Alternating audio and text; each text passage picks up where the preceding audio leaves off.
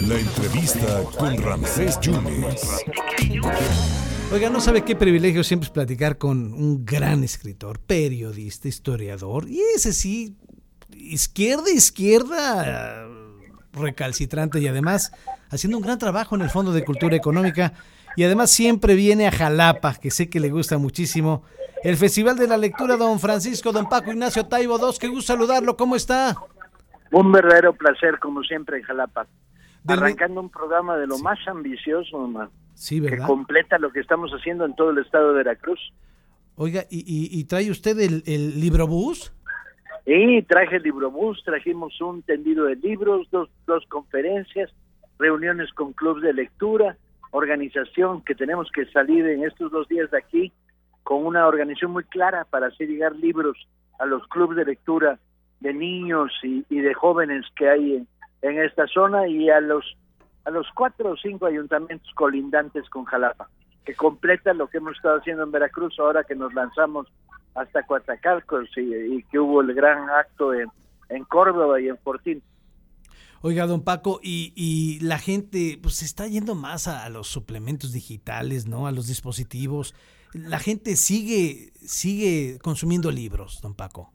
Yo digo que sí. Yo digo que aspirar a una república de lectores no es a que todos lean, es a que todos puedan leer.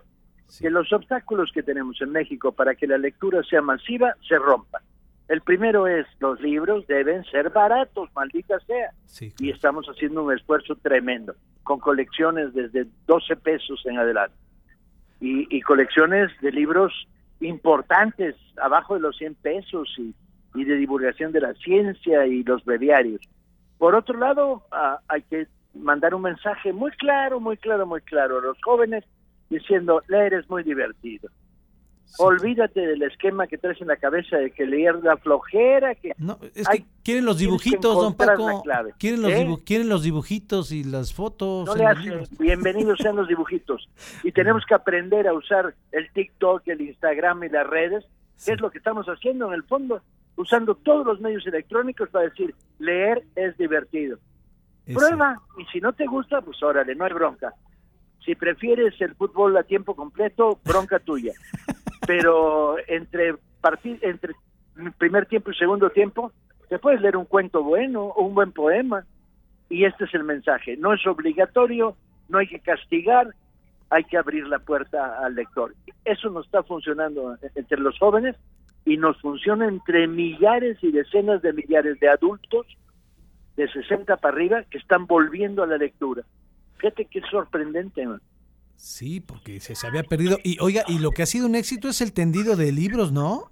Sí, siempre ha funcionado. A donde lo hemos llevado.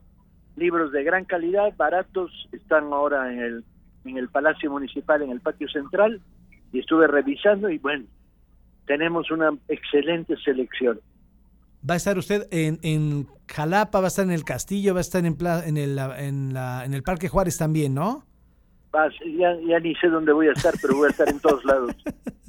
Oiga, don Paco, y, y pues hay que fomentar la, la lectura para que sea un, país educado, ¿no? Mira, que sea un país de lectores, democrático, donde la imaginación no se le corten las alas, donde no se queden con lo fácil, sino que aprendan a gozar de las cosas más complicadas y más profundas. La lectura y la lectura de, de ficción, de novelas, de cuentos, de poesía, le quita telarañas al cerebro de los humanos. Perfectamente. Don Paco, usted que es toda una autoridad eh, para, para esos temas, ¿cómo está viendo a Morena? ¿Cómo se está viendo la dirección de Morena, los consejos nacionales? Ah. ¿Cómo va Morena, don Paco? Ah, sin comentarios. Bueno, está... lo logré, logré callarme los hijos. Pero usted es fundador de Morena, de la causa. Sí, señor, y soy y soy miembro del nuevo Consejo Nacional. Ahora creo que la próxima gran batalla es dentro de Morena por la democracia interna y ahí lo dejamos. no quiero más pleitos esta semana. Don Paco, ya, ya para no, no causar pleitos, se está militarizando al país. No, para nada, por favor, esto es una tontería. Vamos a ver, tienes que combatir al narco en políticas de largo plazo, diciéndole a un adolescente, en lugar de traer una esclava de oro y morir joven, hay la posibilidad de que seas ingeniero, de que te salves, de que busques camino por otros lados. pero también tienes que pararlo militarmente y policíacamente. O sea, esta es una operación a mediano plazo que es la, la que te da la clave, pero también al corto plazo hay que proteger a la ciudadanía. Ya Entonces, este, sí. De repente me parece chistoso que los militaristas de sexenios anteriores ahora nos acusen de querer militarizar el país. Esa es de la risa. Ustedes son los que inventaron la convertir al narco en algo al que había que parar a tiros y no con políticas sociales. Oiga, y la alianza va por México se debilita. ¿Habrá una alianza primor, don Paco? Eso ya sería el acabose, ¿no? No, para nada. La alianza va por México, tiene estado de precadáver. Esperemos que en las próximas elecciones en el Estado de México ya sea cadáver completo. Don Paco, como siempre es un placer. Entonces, hasta el 23 de septiembre estará usted aquí en Jalapa.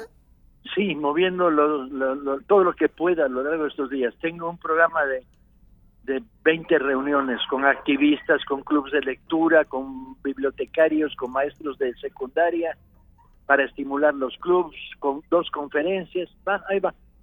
Don Paco, ¿algún libro en puerta que usted esté escribiendo o no le da tiempo? Terminé uno hace tres meses que se llama La Libertad. Sí. que anda por todas las librerías en estos momentos. Porque hace y ando con otro que estoy sí. escribiendo, pero la pregunta es a qué hora lo escribo. Pues es que esa es la, la, pregunta. Don Paco, mi agradecimiento de siempre, muchas gracias. ¿eh? Al revés, un placer como siempre. Gracias Mucho. a los medios por apoyarnos. No, hombre, al contrario, don Paco Ignacio Taibo II, historiador, escritor y además es el director del Fondo de Cultura Económica.